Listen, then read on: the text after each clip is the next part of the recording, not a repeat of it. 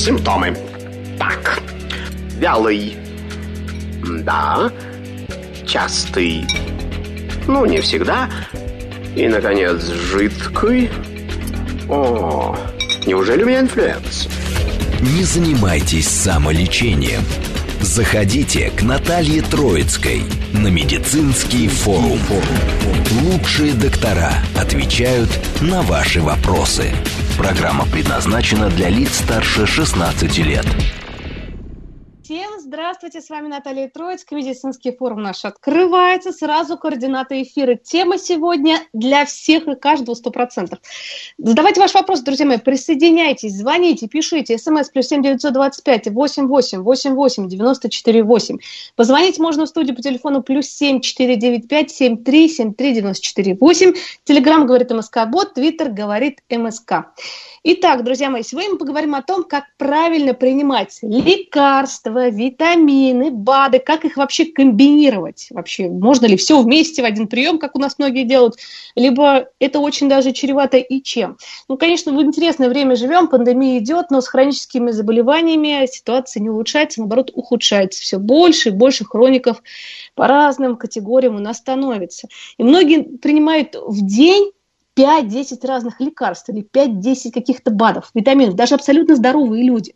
Так вот, как все-таки их правильно сочетать? Чем запивать?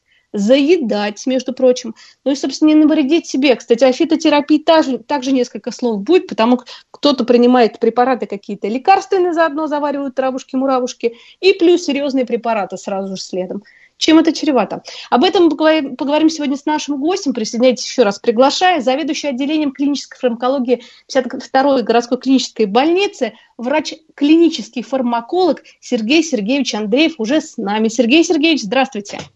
Здравствуйте, Наталья. Здравствуйте, уважаемые радиослушатели. Сергей Сергеевич, ну вообще, в принципе, давайте начнем с вашей профессии. Кто такой клинический фармаколог? Фармацевт, это мы все прекрасно знаем. Идем в аптеку, и многие, к сожалению, фармацевтов у нас лечатся, да, по поводу самолечения мы тоже поговорим. А вот кто такой э, вы, клинический фармаколог, да, специалист? Чем занимаетесь, а вообще, зачем вы нужны и в больнице, в принципе, и, и не только в больнице, в поликлинике? Я знаю, что в крупных центрах клинический фармаколог обязательно присутствует. Да, спасибо за вопрос. Э, редкий зверь. Э, сейчас, конечно, э, нас стало больше, но все равно, наверное, одни из самых редких специалистов в больницах, реже, чем терапевты, чем хирурги, чем реаниматологи.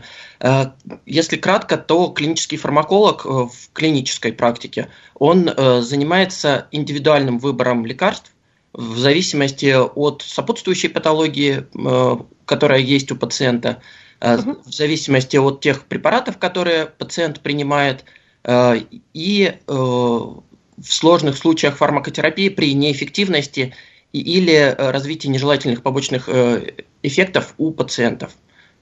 Соответственно, в достаточно сложных случаях фармакотерапии. Угу. Вот очень-очень это важно, потому что, смотрите, даже вот многие пугаются, да, а, когда покупают какой-то препарат, назначенный специалистом, да, терапевтом, пульмонологом, кардиологом, эндокринологом, и разворачивают, а по-другому сказать не, не могу, инструкцию как простыню, то начинает пугаться от побочных эффектов и прочее, прочее, прочее, прочее. А вот до совместимости препаратов, знаете, даже был такой момент, Сергей Сергеевич, когда так, э, перед тем, как я готовилась к эфиру, обсуждала с врачами, да, эту тему знакомые, они говорят, ну, Наташ, ну, совместимость препарат, ну, что же написано в инструкции?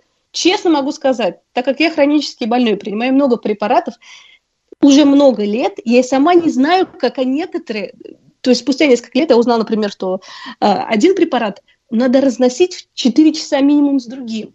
Понимаете, Сергей Сергеевич? Поэтому я понимаю, что тема, что это очень-очень актуально. И по поводу взаимодействия лекарств, о котором мы сейчас будем говорить, к сожалению, далеко не все, даже очень мало кто знает, как, правило, э, как правильно их сочетать и как правильно вообще, может быть, даже задавать вопросы врачу, как подготовиться к приему, даже вот к вам, да, клиническому фармакологу. Зря, жалко, что, жаль, что вы не принимаете в обычных поликлиниках, что можно было прийти со списком лекарств и проконсультироваться. Но будем здесь сегодня в эфире это делать, поэтому призываю слушателей тоже звонить, задавать вопросы, потому что уже вопросы какие-то по поводу витаминов в основном у БАДов есть, но мы сегодня о серьезных препаратах будем говорить. Правильно, Сергей Сергеевич? И о серьезных препаратах. Любой препарат э, серьезный на самом деле, и любой препарат нужно принимать обдуманно. Э, потому что, среди прочего, э, и витамины, и БАДы имеют свой спектр что побочных эффектов, что э, лекарственных взаимодействий. Они могут э, очень значимо влиять на эффекты, на эффективность и безопасность э, других препаратов, э, когда человек даже не может не задумываться э, об этом.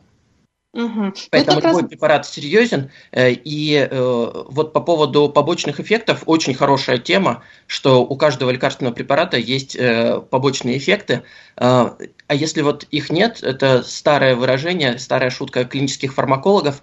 Если у препарата нет никаких побочных эффектов, то стоит задуматься о том, есть ли вообще какие-то лечебные эффекты. Ага.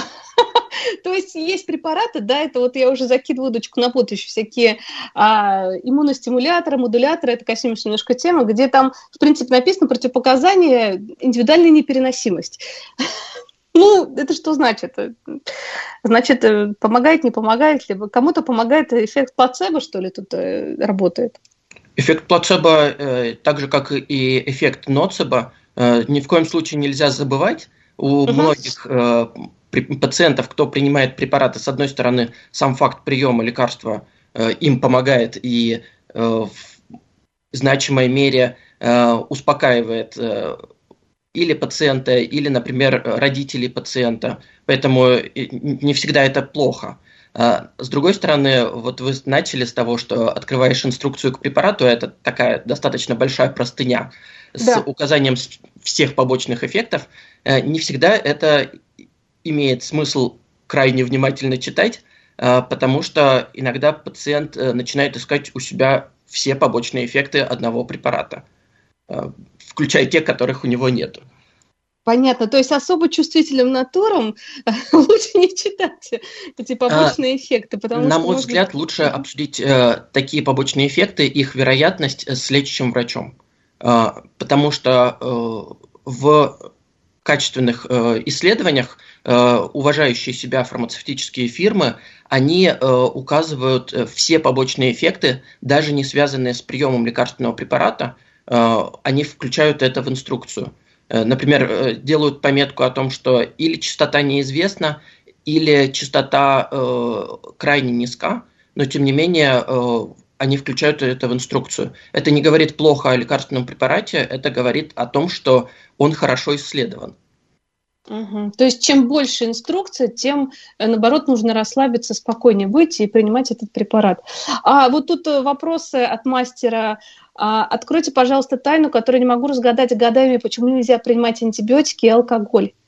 И каким алкоголем можно э, с каким алкоголем можно сочетать, я поняла, антибиотики. Но вообще алкоголь это, мне кажется, вообще, в принципе, запретная тема, если препараты серьезные принимаешь.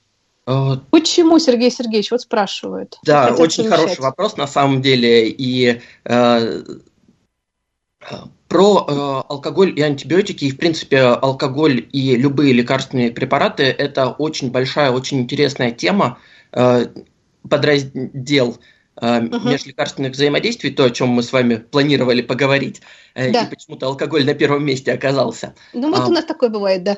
Да. Э, почему э, нельзя алкоголь и лекарства смешивать?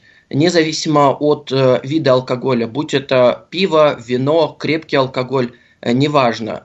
Проблема в том, что алкоголь проявляет себя не за счет вида напитка или его выдержки, а за счет э, именно этанола. Поэтому откуда этот этанол поступит, э, из какого сырья э, произведен, из пшеницы, ржи или э, э, из кукурузы, разницы нет. Важна молекула алкоголя, э, этанола. Э, он влияет на ферменты печени, на изоферменты цитохрома P450 в разных дозах по-разному, а на самом деле непредсказуемо. Э, у некоторых э, алкоголь усилит э, действие этих ферментов, э, и тогда препарат э, выведется из организма быстрее. Э, и, соответственно, что касается антибиотиков, э, антибиотик не создаст достаточную концентрацию, слишком быстро выведется и не убьет бактерию. Э, или э, наоборот, ферменты печени замедлятся и разовьется, создастся токсическая концентрация того или иного препарата в организме человека, соответственно, это чревато развитием побочных эффектов. То же самое, например, касается взаимодействия алкоголя с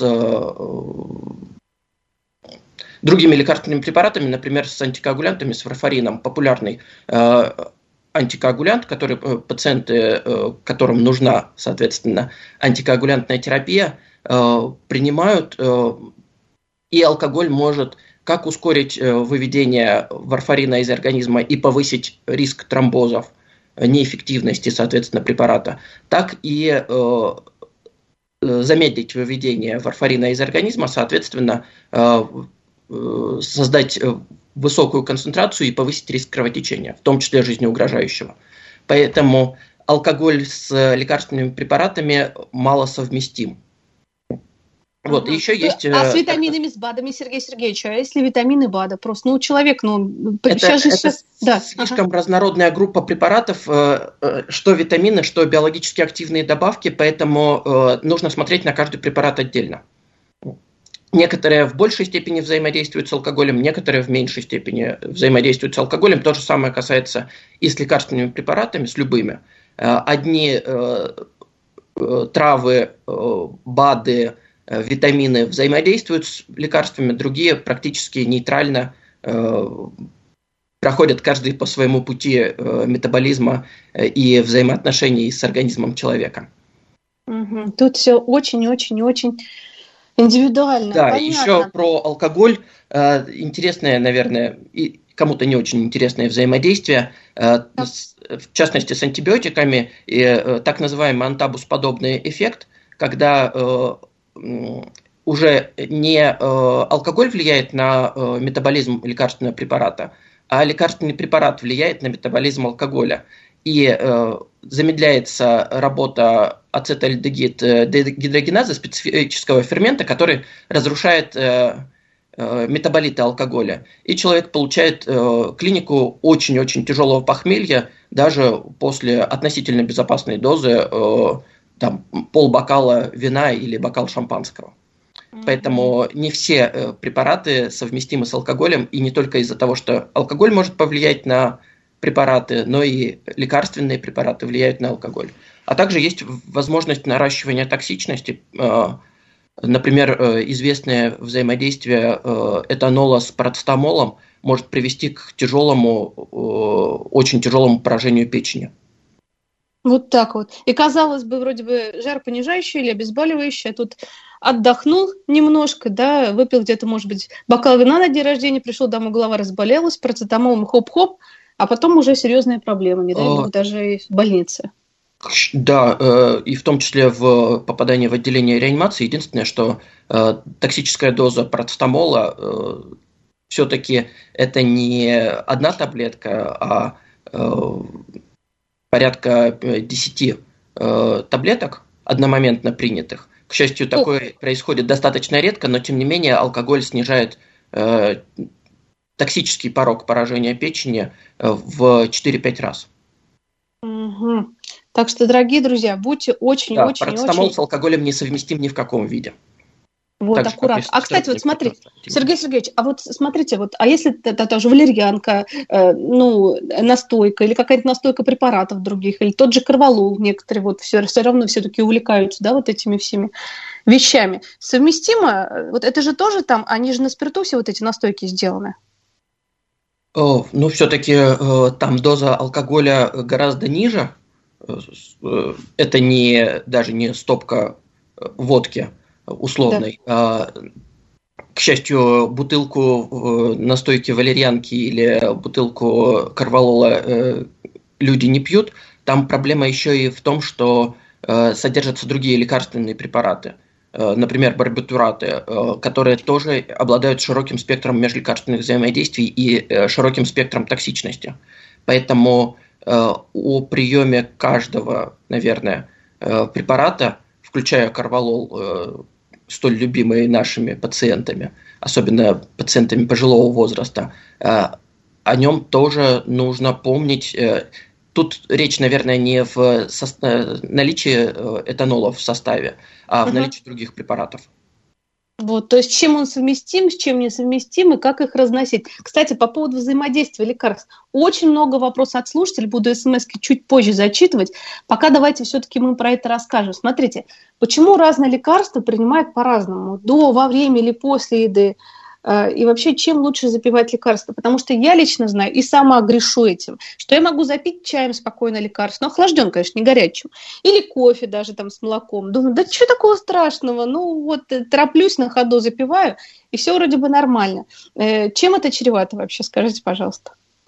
Это чревато снижением эффективности той терапии, которую мы применяем.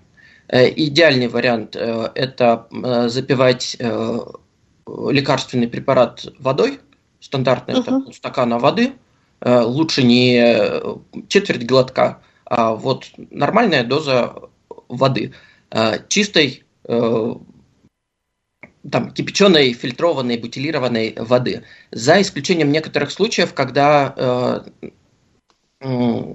препарат благодаря взаимодействию с пищей улучшается его всасывание – Э, например, препараты железа лучше всасываются в присутствии витамина С. Некоторые препараты даже комбинируют э, с витамином С, со скорбиновой кислотой. Э, но есть такая рекомендация, чтобы препарат запивать апельсиновым соком, например. Угу. А для желудка это как бы все боятся же кислота, кислота в таком количестве. Кислота в желудке – ее настолько много, что э, полстакана воды или полстакана апельсинового сока значимо не э, повышают, не изменяют pH, э, собственную pH желудка человека, то есть степень кислотности содержимого желудка человека. Для того, чтобы поменять э, pH э, желудка водой, нужно выпить э, литры и литры воды.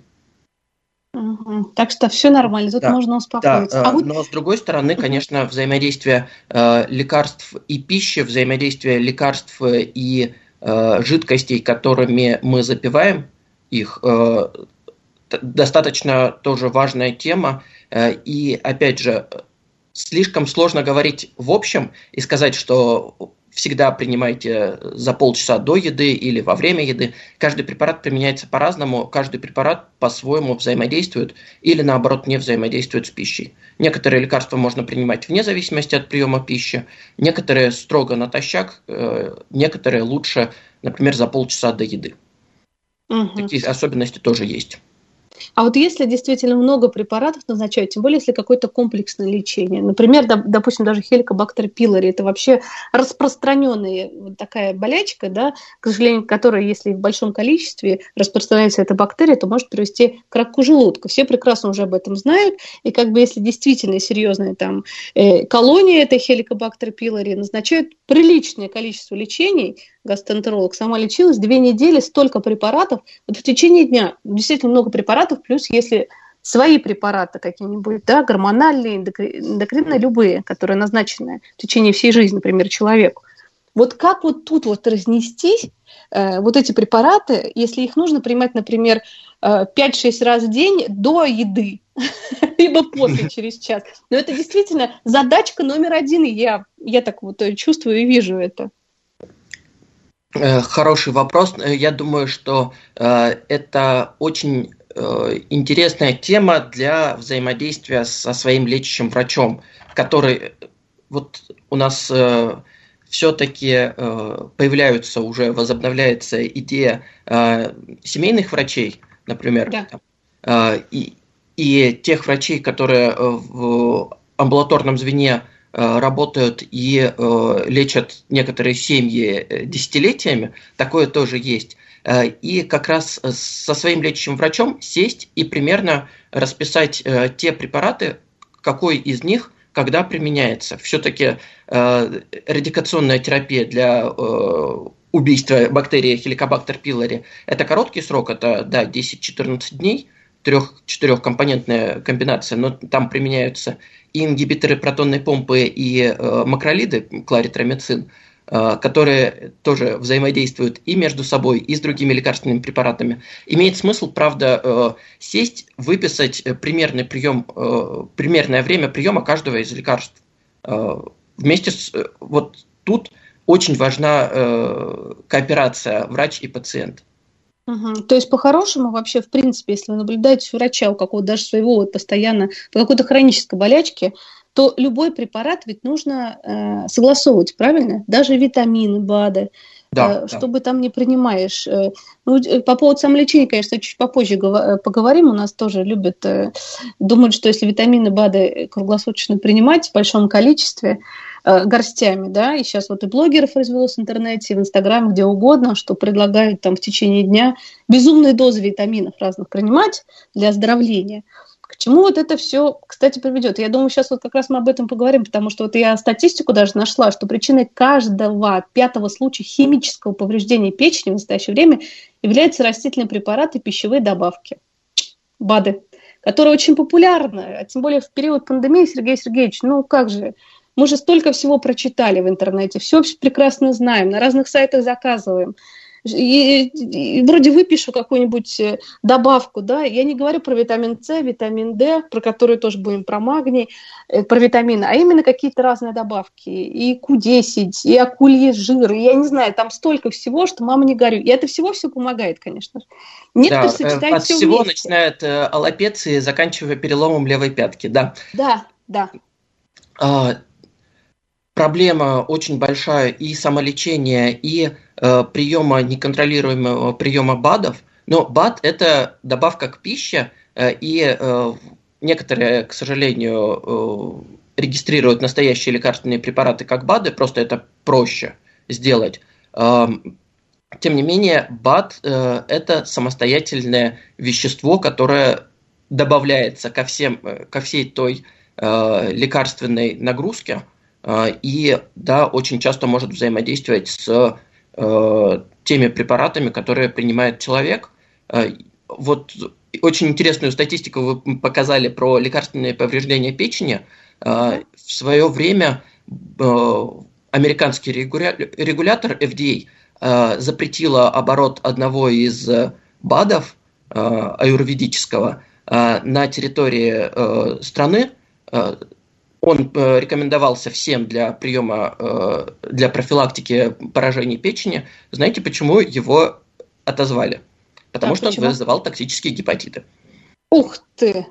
Как интересно-то. А почему такое вообще происходит? Просто неконтролируемые, либо, а, либо они вообще БАДы, получается, они не изученные, да? То есть ни БАДы вреда, ни не изучаются, непонятно. БАДы, это, э, они регулируются как э, пища они не регулируются как лекарственные препараты. Поэтому в чем еще проблема биологически активных добавок, мы не знаем, сколько в них э, вещества точно. В них может содержаться то вещество, э, которое заявлено на упаковке, и оно должно содержаться. Вопрос в его количестве. И даже в разнице между двумя капсулами одного и того же БАДа, там может э, быть разница в концентрации действующего вещества. Вот это да. А все-таки вот сколько максимально БАДов можно принимать в сутки, чтобы ну, быть э, относительно здоровым, чтобы вот как раз токсическое поражение печени не получить? А, тут зависит от того, какой это БАД. А, тут э, нельзя сказать э, однозначно. Есть э, биологически активные добавки абсолютно безвредные, абсолютно нейтральные. Их можно есть хоть горстями. А можно вот сказать, какие это нейтральные, чтобы мы хоть знали? Ну, например, да биологически активные добавки, которые содержат пищевые волокна, целлюлозу. Они, э, собственно, выводятся, не всасываются, выводятся в, почти что в неизмененном виде. Наши бактерии их перерабатывать не умеют. Угу. А есть БАДы, которые содержат настоящие лекарственные вещества. Например, долгое время э, у нас были популярны и тр- часто транслировались э, рекламные Э, в рекламах, особенно почему-то на спортивных мероприятиях, э, БАДы для увеличения потенции у мужчин. Э, не так давно, нет, уже, наверное, лет 8 назад провели исследование и выяснилось, что они содержат настоящие лекарственные препараты, такие как силденафил или таделафил, которые продаются как лекарственные препараты и которые имеют большой спектр межлекарственных взаимодействий и достаточно широкий спектр э, нежелательных побочных реакций. Поэтому... Вот раз. Угу.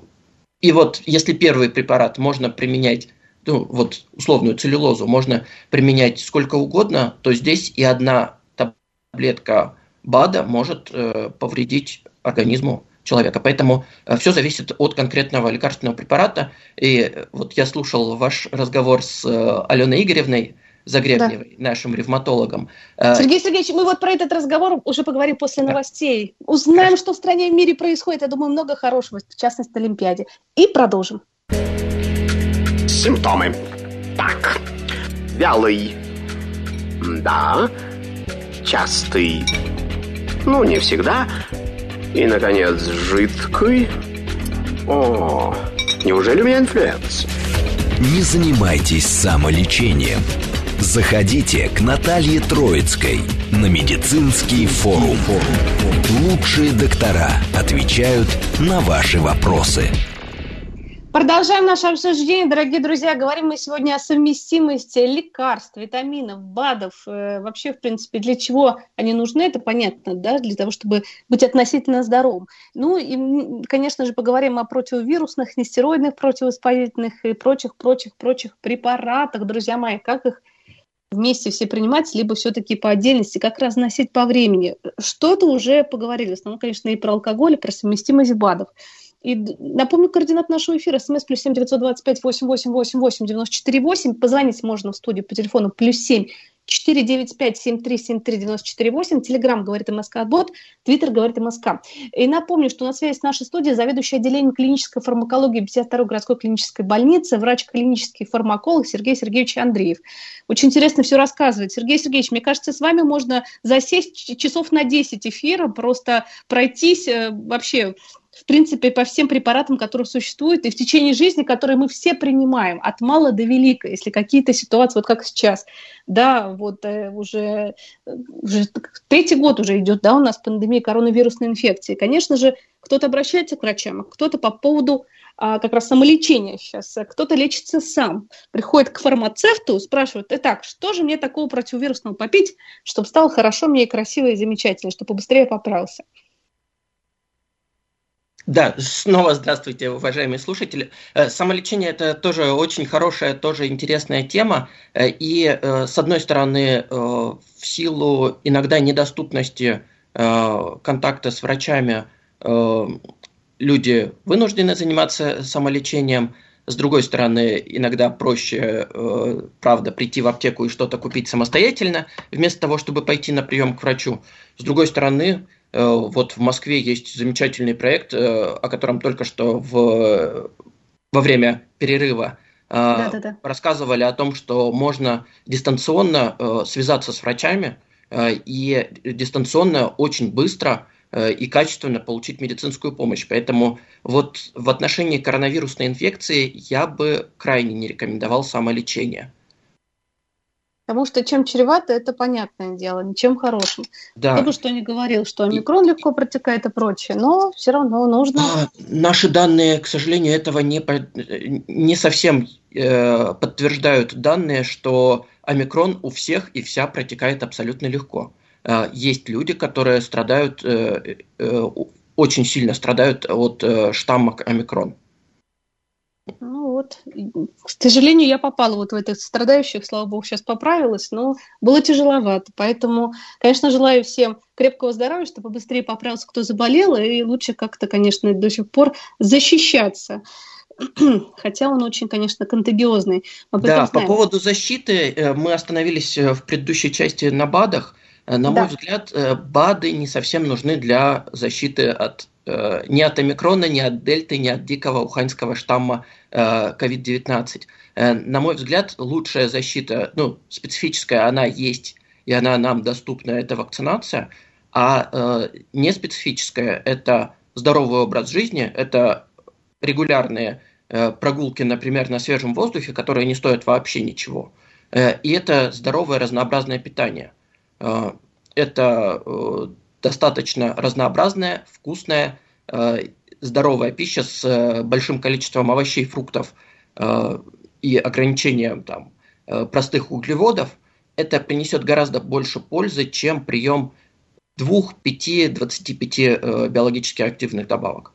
Или витамины. Кстати, по поводу витаминов. Вот хотела бы, знаете, сейчас поговорить. Вообще, какие витамины несовместимы между собой? Почему? Потому что вот, ну, тут, мне кажется, по-прежнему два лагеря в мире сохраняется. Кто-то говорит, что комплексные витамины, э, где все витамины практически таблицами деревья, ну, не все, хорошо, которые витамины, минералы, которые необходимы человеку, можно в одной таблетке. Кто-то до сих пор, что нет, эти несовместимы, и то, что вы принимаете в одной таблетке, это полная ерунда. Вообще, знаете, хотелось даже бы поговорить, Сергей Сергеевич, о том, вообще, как понять, а, что вот как твоему собственному организму понять, что не хватает каких-то витаминов.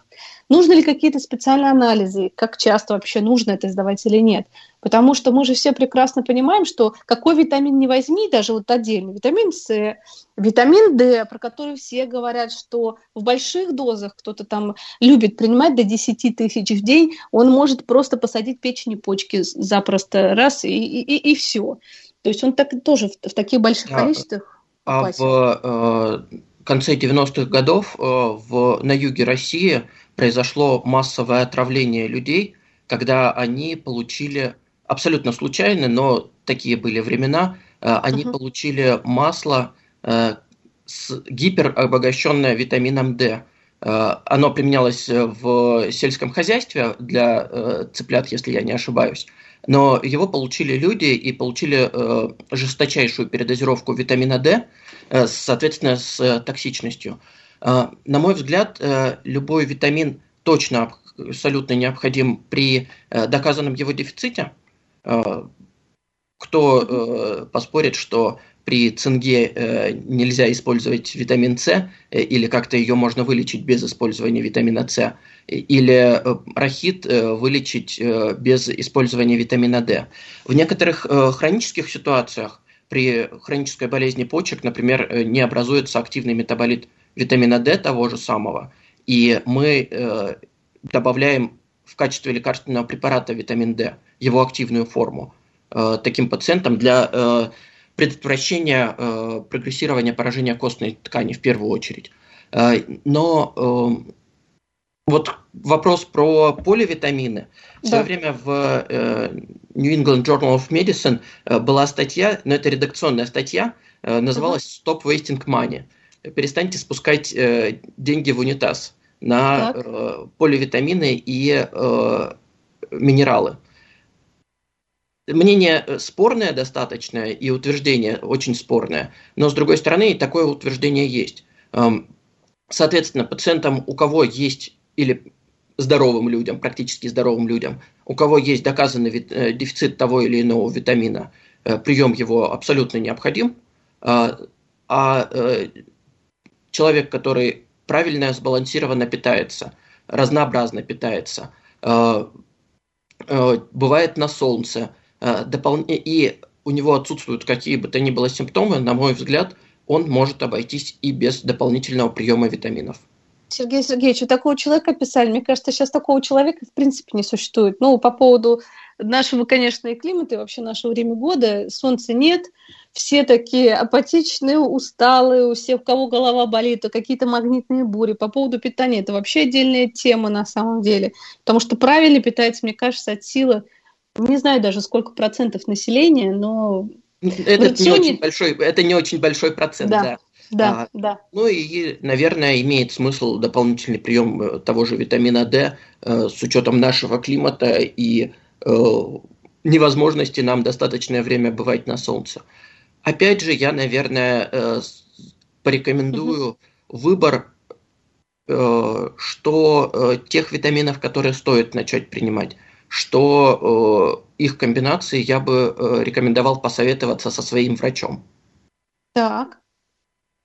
То есть это абсолютно всех витаминов. Какие вот вообще витамины необходимы, в принципе, для человека? Все. Все витамины необходимы для жизни человека.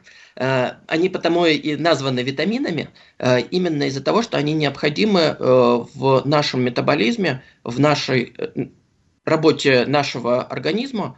Они нужны. Вопрос, есть ли их дефицит, можем ли мы их дефицит восполнить с помощью продуктов питания, там, или достаточное время находясь на солнце, что касается витамина D. Если не можем, то однозначно их прием нужен, но к ним нельзя относиться так, как попью просто так, два дня uh-huh. попью, вреда не будет. Все равно это лекарственные препараты. Мы с этого начали, что э, любой лекарственный препарат имеет свой спектр и побочных эффектов, и межлекарственных взаимодействий. Угу. Зачитываю вопросы от наших слушателей. Не влияет ли кофе на усваиваемость витаминов? Можно ли пить БАДы сразу после завтрака с чашкой крепкого кофе?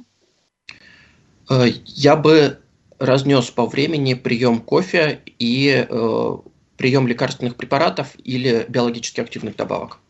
То есть э, пройдет э, 2-3 часа, или э, можно выпить э, те же самые витамины после другого приема пищи, если необходимо их пить именно после приема пищи, то после обеда, когда вы не выпили ту самую чашку двойного эспрессо.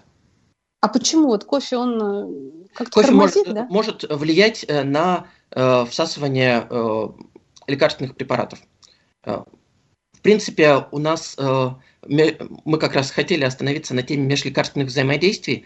Э, да. Лекарства э, могут взаимодействовать между собой и или лекарства взаимодействовать с пищей на разных уровнях. Есть фармацевтическое взаимодействие до попадания в организм человека – фармакокинетическая, когда э, меняется под влиянием одного препарата концентрация в э, сыворотке крови или в очаге, э, куда необходимо попасть лекарственному препарату для оказания действия. Э, и фармакодинамическая, когда э, концентрация не изменяется, но изменяется, например, э, чувствительность мишени действия лекарственного препарата к нему, собственно.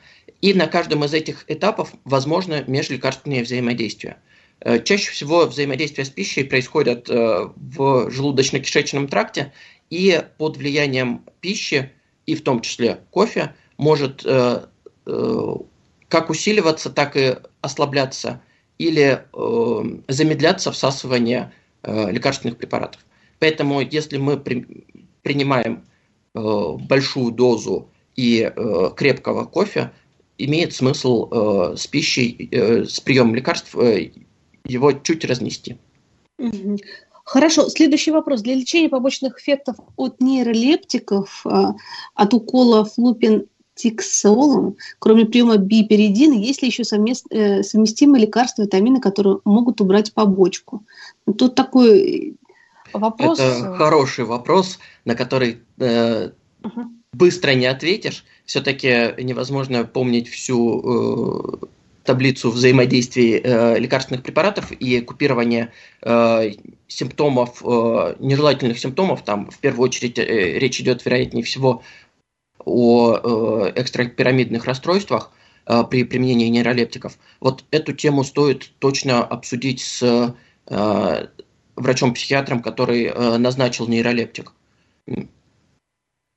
То есть все дополнительные лекарства обязательно сказать, и какие побочные эффекты. Да, Кстати, вот, да. Сергей Сергеевич, вот по поводу того, побочных... что и побочный эффект э, может отличаться от приема э, того же нейролептика, э, и э, степень его выраженности может э, быть разной. И, соответственно, мы купировать э, эти побочные эффекты можем по-разному. Или, да, дополнительным приемом Э, препарата, который убирает эти побочные эффекты, или иногда даже сменой э, класса нейролептика. Но вот это точно стоит э, обсуждать с врачом-психиатром. Я ну, бы и... так просто дистанционно не стал бы рекомендовать добавлять те или иные препараты. Сергей Сергеевич, по поводу вообще, в принципе, побочных эффектов, потому что есть достаточно много, вот лично среди моих знакомых, кто принимает препараты, есть какие-то небольшие побочные эффекты, головокружение, например, от препарата или еще что-то. И они спокойно даже не обращают, не то, что не обращают на это внимание, но есть и есть. Я перетерплю, попринимаю два месяца, как мне сказали, и все будет хорошо. Вот надо терпеть побочные эффекты? Э, зависит от того, какое заболевание мы лечим, и ага. Э, э, выраженность побочных эффектов. Смотрите, например, при э, лечении э, острого лейкоза э, побочные эффекты от лекарственных препаратов очень выражены. Но мы знаем, что лечим жизнеугрожающее состояние, И поэтому мы корректи... не отменяем препараты, а корректируем побочные эффекты с помощью новых лекарственных препаратов. С другой стороны, если мы лечим э, потенциально саморазрешающиеся э, заболевания, например, ОРВИ, не так давно была, э, был отозван с рынка лекарственный препарат э, Финспирит. Фирма-производитель э, оригинального препарата, э, компания Сервье, э, они отозвали этот лекарственный препарат с рынка, потому что он э, мог потенциально удлинить интервал КУТ и вызвать тяжелые жизнеугрожающие аритмии. И получалось, что мы лечим потенциально самовыздоравливающего человека, мы просто добавляем ему, пытаемся ускорить выздоровление, но, тем не менее, доброкачественное заболевание – угу. но можем вызвать тяжелые побочные эффекты. Да, этот побочный эффект разовьется у одного из э, тысячи или из ста тысяч людей, но он может развиться. А мы лечим, напомню, простуду. Поэтому, э, исходя из соотношения польза-риск, э, препарат отозвали. Это не говорит плохо о фирме-производителе или лекарственном препарате. Это говорит как раз о том, что мы в отношении каждого препарата и каждого состояния будем э, измерять пользу-риск. Вот это вот Спасибо. соотношение. Спасибо большое, Сергей Сергеевич. Такой вопрос от Ларисы. Обязательно ли принимать статины в одно и то же время суток? Э, это точно было принципиально для разных, э, для ранних э, версий статинов, первых появившихся. В последнее время для современных статинов такие рекомендации жестко обязательные Э, применение их э, вечером после ужина э, уже убрали, это стало более мягко. Тем не менее, рекомендации такие сохраняются исторически, что лучше принимать их после ужина, но, тем не менее, если у вас по тем или иным причинам невозможно осуществлять это так, если вы будете принимать чуть в разное время, плюс-минус 2 часа, Э, на эффективность и безопасность терапии статинами это не повлияет. Сергей Сергеевич, вот по поводу, вот сейчас мы, я думаю, про антибиотики немного поговорим, тем более про профилактический его прием, который, к сожалению, с последние два года, я не знаю, антибиотикорезистентность выросла во всем мире, что не знаю, что будет дальше. Вот у меня, знаете, все-таки вот такой вопрос. Э, во-первых, да, если антибиотик назначен сразу, через какое время можно понять эффект, помогает он или нет? Это первый вопрос.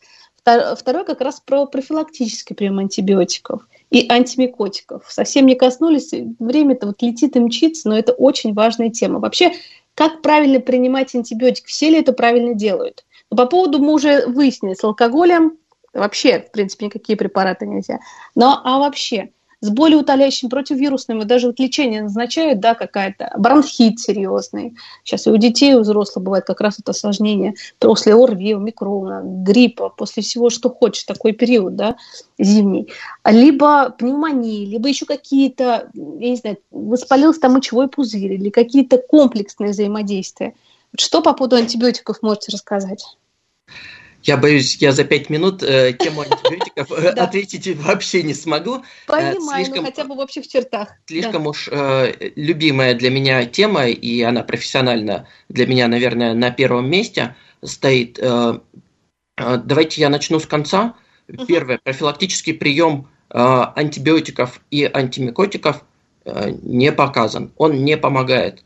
Э, антибиотики э, профилактически применяются в очень редком э, спектре показаний, например, переоперационная антибактериальная профилактика, это в стационаре перед операцией. Да, тогда они применяются. Или когда мы говорим про особо опасные инфекции типа чумы. Да, там соотношение польза-риск скорее в сторону профилактического приема недельного антибиотиков. Все остальное профилактические антибиотики не работают. И поэтому э, вот э, Роман Сергеевич Козлов, главный внештатный специалист по антибиотикам в России, неоднократно показывал статистику, и он очень хорошо лоббирует тему запрета продажи антибиотиков без рецепта. Антибиотики должен назначать только врач. И только врач может по комплексу Э, симптомов, лабораторных, инструментальных методов э, сказать, нужен конкретному человеку антибактериальный или антифунгальный препарат или нет. К сожалению, да, два года пандемии, они готовятся отбросить нас в доантибактериальную эру, из того, что рост резистентности к антимикробным препаратам просто колоссальный.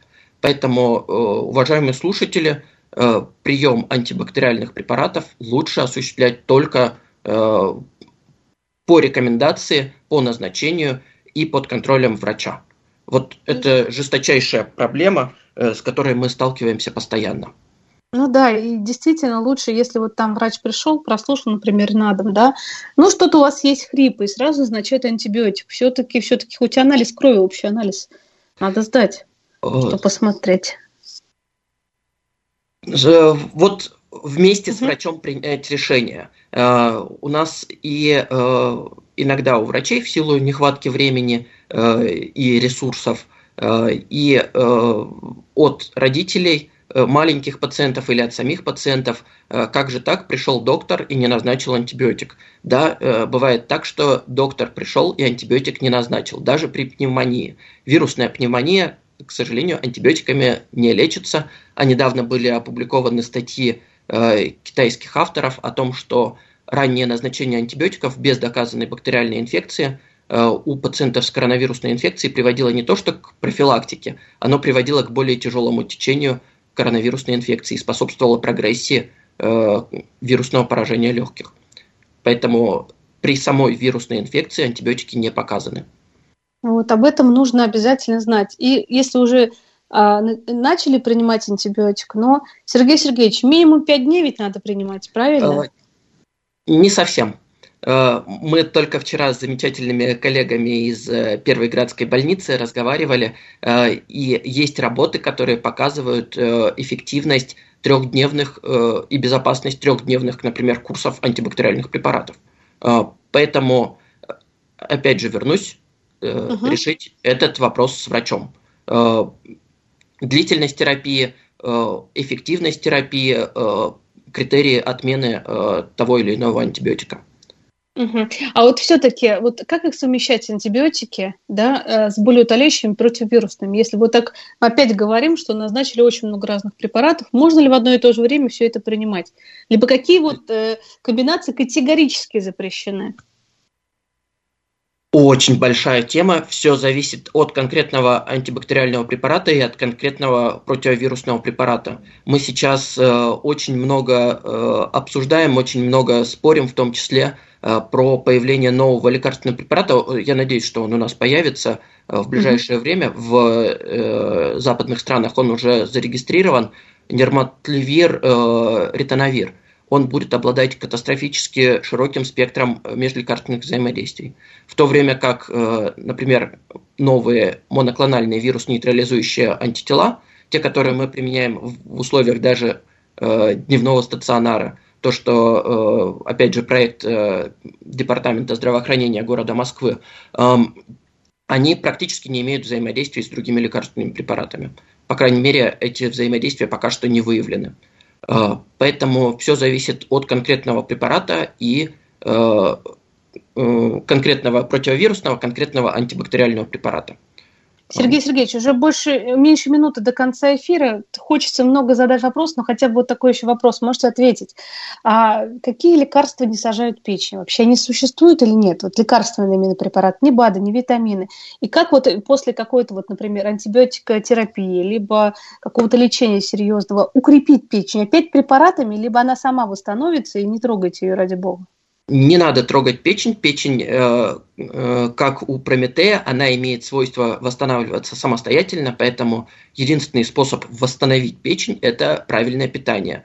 Э, щадящее, э, аккуратное, разумное, э, без избытка острого, жирного, копченого, жареного, э, аккуратный прием э, и пищи, а дополнительные лекарственные препараты для восстановления так называемого печени, э, они не нужны. Спасибо большое, было очень интересно. Сергей Сергеевич, обязательно еще раз встретимся. Благодарю. Заведующий отделением клинической фармакологии 52-й городской клинической больницы, врач клинический фармаколог Сергей Сергеевич Андреев был вместе с нами. Спасибо.